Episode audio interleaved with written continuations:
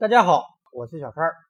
上一期节目给大家介绍了最终传动装置中的主减速器，今天我们继续来聊汽车传动系的专题，来给大家介绍一下最终传动装置中的差速器。首先，我们来说一下差速器的作用。在汽车行驶过程中，车轮对地面的相对运动有两种状态，一种是滚动，一种是滑动。其中滑动又有滑转和滑移两种。汽车在转弯时，车轮的轨迹是圆弧。如果汽车向左转弯，圆弧的中心点在左侧，在相同的时间里，右侧轮子走的弧线比左侧轮子长。为了平衡这种差异，就要左侧轮子慢一点，右侧轮子快一点，用不同的转速来弥补距离的差异。除了转弯，当汽车在不平路面上直线行驶时，两侧车轮实际移过的曲线距离也不相等，也需要用不同的转速来弥补距离的差异。如果把两侧的车轮都固定在同一个刚性轴上，那么两个车轮角速度相等，此时外轮必然是边滚动边滑移，内轮必然是边滚动边滑转。车轮对地面的滑动不仅会加速轮胎磨损，增加汽车的动力消耗，而且可能导致转向和制动性能的恶化。为了解决这个问题，很早以前，法国雷诺汽车公司的创始人路易斯·雷诺就设计出了差速器这个东西。差速器的功用就是，当汽车转弯行驶或者在不同路面上行驶时，让左右驱动车轮以不同的角速度滚动，以保证两侧驱动轮与地面间做纯滚动运动。目前汽车上广泛应用的是对称式锥齿轮差速器，它的核心部分一般由四个锥形齿轮组成，在左右两侧有两个大锥形齿轮，也叫做侧齿轮，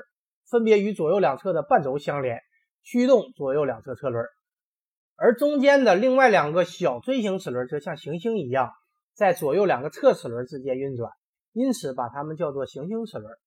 差速器的工作原理是这样的：当汽车直线行驶时，左右两个车轮的转速相同，行星齿轮只有公转没有自转，差速器的托架和两个侧齿轮以相同的速度旋转。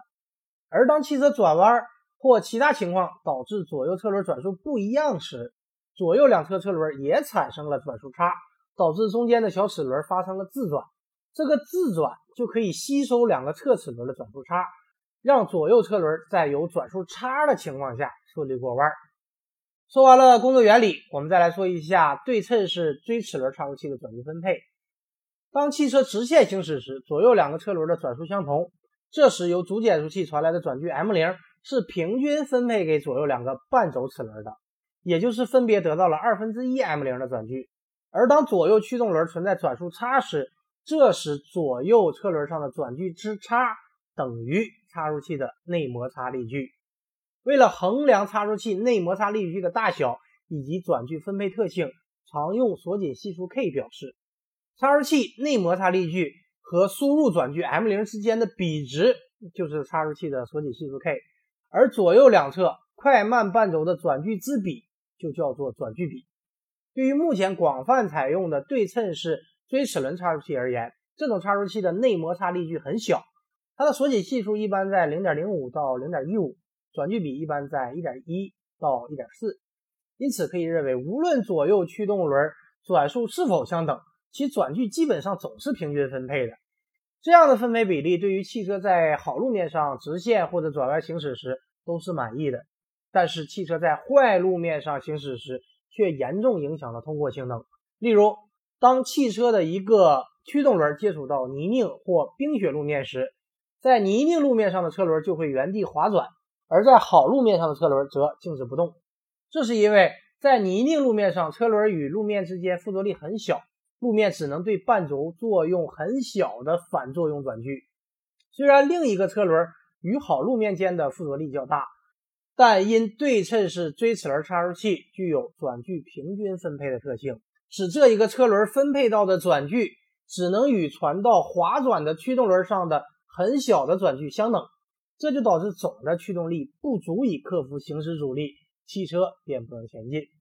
那么如何来解决这个问题呢？第一个办法就是采用差速锁。差速锁很好的解决了汽车在一侧车轮打滑时出现的动力传输问题。既然叫差速锁，也就是锁止差速器，让差速器不再起作用，使附着力大的一侧驱动轮发挥作用，继而解决插入器的这个缺陷。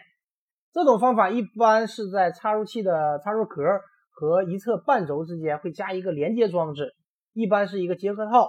通过这个结合套，一个位置是不结合，一个是结合。在结合的时候，相当于把一侧的半轴跟插入器壳体给它锁在一起，这样这个插入器就被锁死。这种方法的好处是结构简单，制造比较容易，成本低。比方说，在一些极限越野车上，它往往都是四轮驱动的车型，在前中后都有插入器，然后每一个插入器上都会有一把差速锁，这个锁实际上指的就是差速锁。在极限情况下，可以把这三把锁都锁上。这个时候，整个传动系统就是一个刚性完整的整体，插入器就不再起作用。这个时候可以帮助车辆来挑战一些非常严峻的路况。第二个办法就是采用限滑差速器。限滑差速器有很多种技术方案，有的是在普通的差速器上采取一些改进得到的，这一类我们叫做普通的限滑差速器。还有一些插入器采用的是跟传统的插入器不一样的结构方案，稍后我们会讲到。我们先来说普通的限滑差速器，一个差速器变成限滑差速器，它的指导思想就是增大内摩擦转距，提高锁紧系数。普通的限滑插入器按照结构或者按照工作原理来分，可以分为转距敏感式限滑插入器、转速敏感式限滑插入器和主动控制式的限滑插入器三种。首先，我们来说转距敏感式限滑插入器，这类插入器的内摩擦转距。与插入器输入转距成递增函数关系，也就是随着插入器壳输入转距的增加，它的内摩擦转距也将增加，因此叫做转距敏感式。典型的代表就是摩擦片式的限滑差速器，这种差速器有多个摩擦片，一旦某一侧车轮打滑，与两个车轮相连的摩擦片就会产生摩擦力，这个摩擦力就会带动不打滑的车轮旋转。第二种是转速敏感式限滑差速器，这种差速器的内摩擦转距与差速器左右半轴的转速差成递增函数关系，也就是随着插入器左右半轴转速差的增加，它的内摩擦转距也将增加。典型的代表就是粘性连轴器的限滑插入器，这种结构可以与齿轮插入器结合，组成粘性连轴器的限滑插入器，也可以在很多四驱车上作为单独的部件来使用。作为汽车的轴间插入器，这种结构包含了很多薄的内板和外板，并且交互放入具有一定粘性的液体中。这种液体在加的时候也不加满，一般也就加入百分之七八十。这样在汽车行驶时，当两个轴之间出现转距差时，在内外板之间就会产生转速差，而两个盘之间的粘性液体硅油，由于粘滞阻力的存在，就会发热膨胀。由于膨胀，就将内板压在外板上，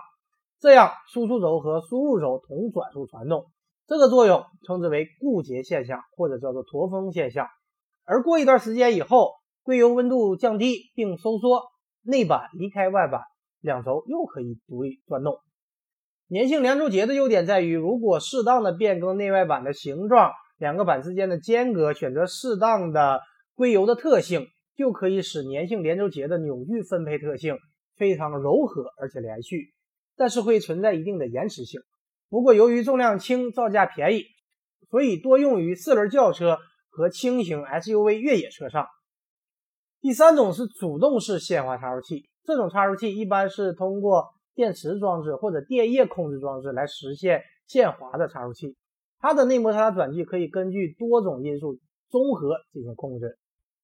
说完了普通的限滑插入器，我们再来给大家介绍两种特殊的限滑插入器。首先来说托森差速器，它是美国一个公司的专利产品。这个产品从问世至今已经发展到了第三代，有人把它叫做 T 一、T 二、T 三，也有人把它叫做 A、B、C。最早的产品 T 一在一九八三年首次装备在美国军用悍马越野车的前后轴插入器上，从一九八六年起被奥迪公司。大量装备于夸手长时市区越野车的中间插入器上。一九九四年推出了 T 二型托森插入器，二零零三年推出了 T 三型托森插入器，而在零三年十一月份被丰田公司收归旗下。托森插入器的优点在于以纯机械方式，以保证提供瞬时的快速响应和产生渐进的锁止力，实现连续的转距输出，时间上的延迟很小。另外，结构紧凑，安装空间小，但它的缺点是价格昂贵，在高负荷状态下容易发热，磨损较大。另外，生产加工和组装的难度也比较大。比方说 T 型的托森插入器，它要将八个运动部件同时组装在一起。说完了托森插入器，我们再来说一下冠齿形的线滑插入器。这种插入器出现的比较晚，最早推出于2010年的奥迪 RS5 上。后来陆续应用于奥迪的 A7 和 A6 等车型上，也是适合用在轴间的一种非对称式的线滑插入器。它比托森插入器重量更轻，扭矩分配范围更广。贯齿形插入器的核心部件是前后惯性齿轮和四个中间小行星齿轮。前惯性齿轮的啮合点低于后惯性齿轮，因此前后轴驱动转距之比为六十比四十。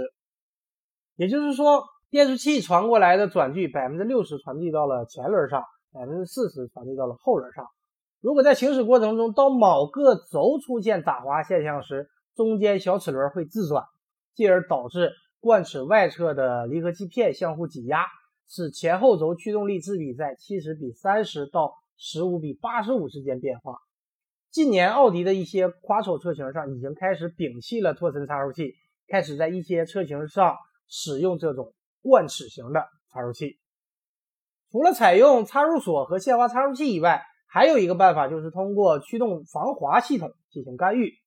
当一侧驱动轮发生打滑时，电子传感器收集两侧车轮转速差，当转速差超过设定值时，采取对打滑车轮进行刹车，或者降低发动机输出动力的方法来限制打滑。好的，以上就是本期节目的全部内容。下一期节目，我们继续来聊汽车传动系的专题。我们下期节目再会。